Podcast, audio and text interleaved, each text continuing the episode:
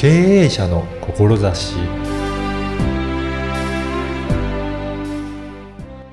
こんにちは、小ラボの岡田です。前回に引き続いて、ハグポケットの野沢さんと草間さんにお話を伺いました。今回は、保育者である草間さんを中心に、保育者視点で語っていただきました。まずはインタビューをお聞きください。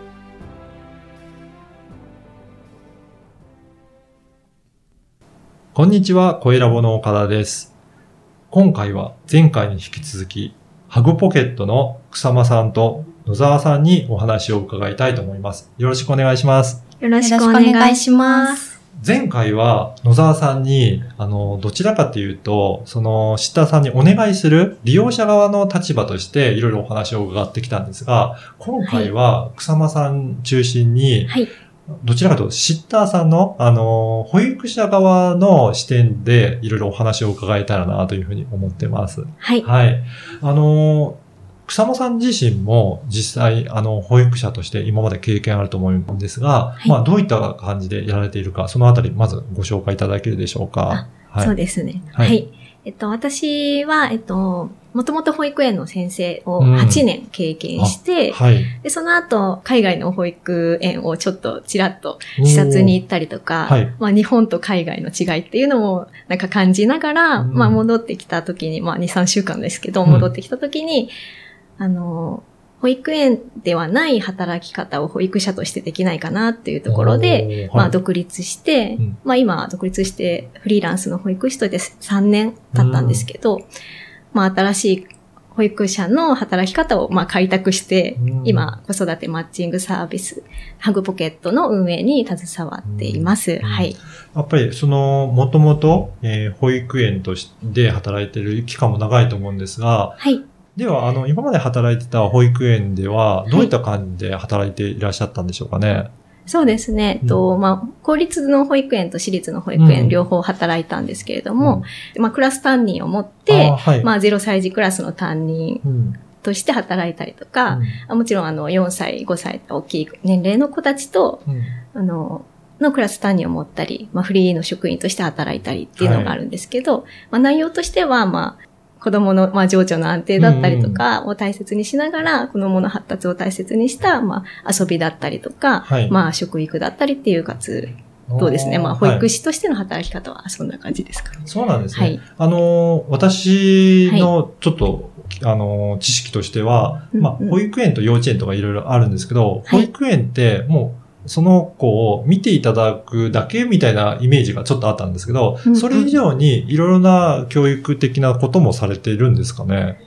そうですね。えっと、そうなんですよ。うん。一般的になぜか保育園ってただ預かってる託児みたいなはいイメージがね、どうしてもあるんですけど、あの、えっ、と、まあ、幼稚園も、あの、保育園も、うんあちゃんと教育っていう部分を、はい、していて、まあ、養護と教育が合わさったのが保育であるっていうので、、あの、保育者も、あの、子供の育ちを持った、まあ、発達を、あの、見て、あの、教育っていうところをしています。うんはい。あそうなんですね。だから、その上でも、やっぱり今のハグポケットは、はいもうちょっと特徴を出して、保育の、のところの教育のところにも力を入れられてるんでしょうかね。あそうですね。うんと、まあ、基本となる、うんまあ、子供の、まあ、情緒の安定、まあ、はい養護の部分と、あの、まあ、子供の育ち、これから伸びていく、伸ばしてあげたい部分を大切にする、まあ、教育の部分っていうのを両方、まあ、兼ね備えた、ああ、ははいい、。サービスではあるかなと思っています。あのー具体的にはどういった特徴を持っていらっしゃいますかね？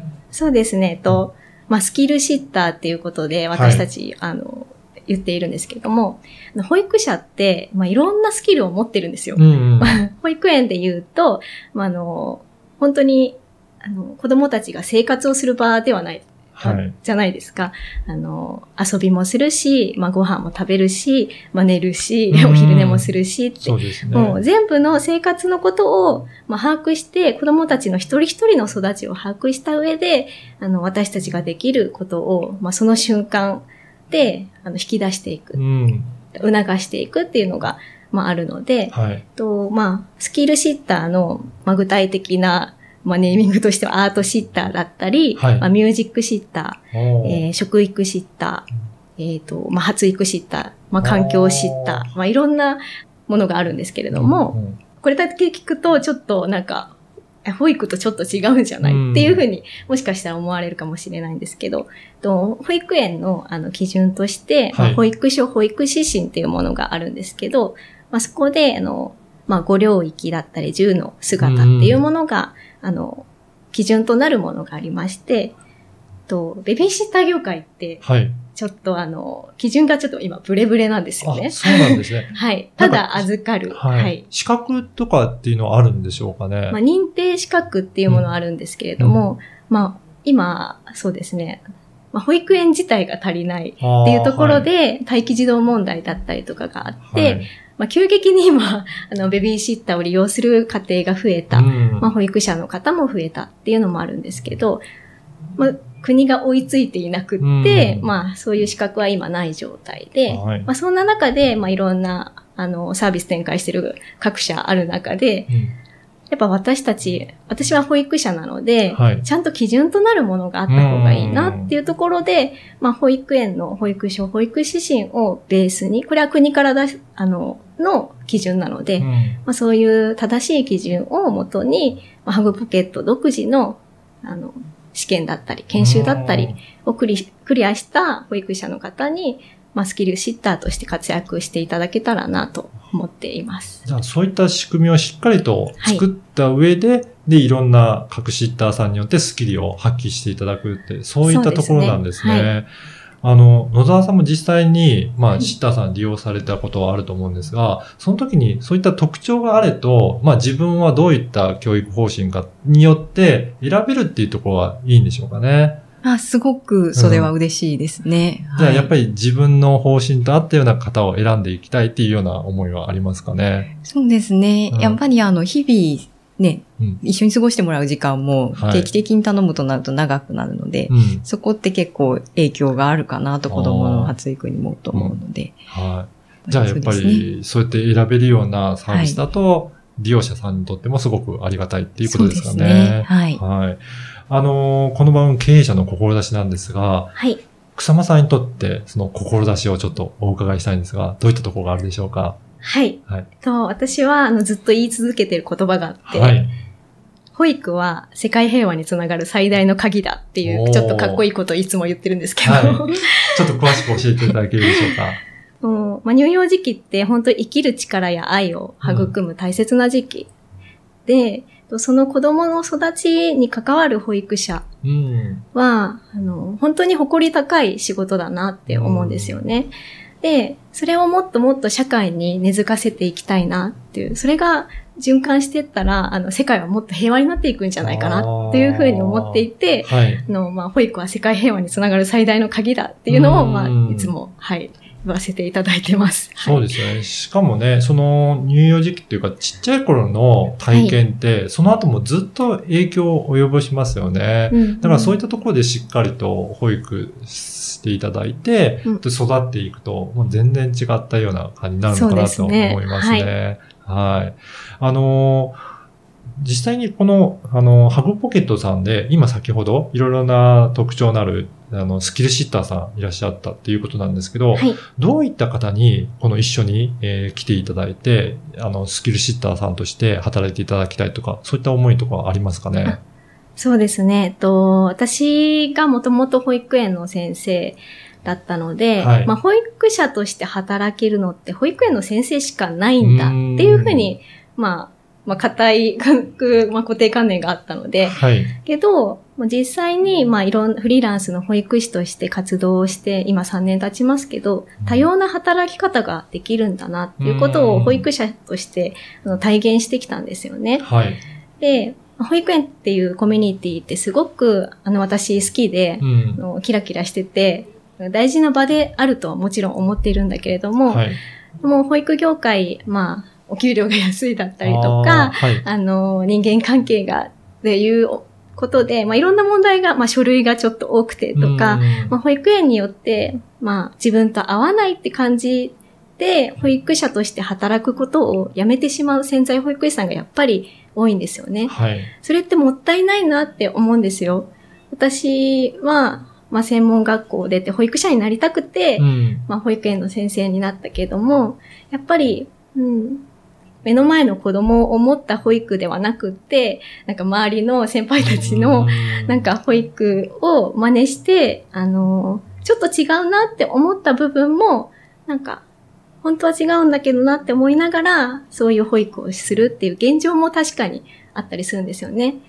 牛乳嫌いな子に思わず飲ませなくちゃいけなかったりとか、ねまあ感触が正義っていう、まあいろんな価値観があるのでうん難しいかなって思うんですけど、まあそういう、なんだろうな、疑問に思った保育をするのが苦しいんであれば、はい。の違った保育者の働き方として、まあハグポケットだったら、あの、自分の強みを生かした保育ができるうん。っていう部分がやっぱり、うん、なんかおすすめもできますし、まあ、スキルシッターっていう部分もそうですけど、まあ、子育て講座だったりとか、はい。あの、遊び場作りっていうものも、あの、展開できるので、まあ、自分のキャリアアップのためにもおー、はい活用、自己実現のために、まあ、ハグポケットを活用していただくのもいいかなと思っています。はい。じゃあ本当にね、あの、保育者としても、いろんな働き方が今できるようになって、で、特にこのハグポケットさんですと、自分のやっぱり強みも活かしながらできるっていうことなので、ぜひはいそういった方いらっしゃれば、ご登録いただければいいですね。仲間になって一緒に楽しく働けたらなと思っています。ぜひ今日のお話を聞いて、ちょっと一緒に働いてみたいなとかいう興味を持っていただいた方もいらっしゃると思うんですが、どのようにしてご登録するとよろしいでしょうかね？そうですね、とはい。ウェブサイトがあるので、そこから登録フォームに飛んでいただけると、はい。あの面談だったり面接だったりうんっていう日程を、あの、やり取りができるので、はい。まずウェブサイトをチェックしていただけたらなと思っています。じゃあそこからお申し込みいただいて、具体的に面接をしながら、あの、話を進めていくということですね。はい。はい。ぜひ、このポッドキャストの説明文にも URL を記載させていただきますので、そこからチェックしてご登録いただければなというふうに思います。はい。本日はハグポケットの、えー草間あゆみさんと野沢千世さんにお話を伺いました。どうもありがとうございました。ありがとうございました。いかがだったでしょうか？ハグポケットは用語の部分と能力を伸ばす教育の部分の両方の質を高めているサービスだと分かりました。そして教育部分についてもスキルシッターとしてシッターさんの得意分野を活かした教育をしてくれるというところが特徴的だと感じました。草間さんが保育者に対する誇り高い思いもすごく伝わりました。小さい頃の体験はとても大きいので、長い時間を一緒に過ごすシッターさんの影響はとても大きいと思います。ハグポケットで自分の能力を発揮したいと感じられた方は、ぜひ問い合わせしてみてください。そして、あなたの声で思いを届けられる？声で人柄を伝えてファンを作るポッドキャストセミナーを開催しています。声ラボウェブサイトからお申し込みください。ではまた次回。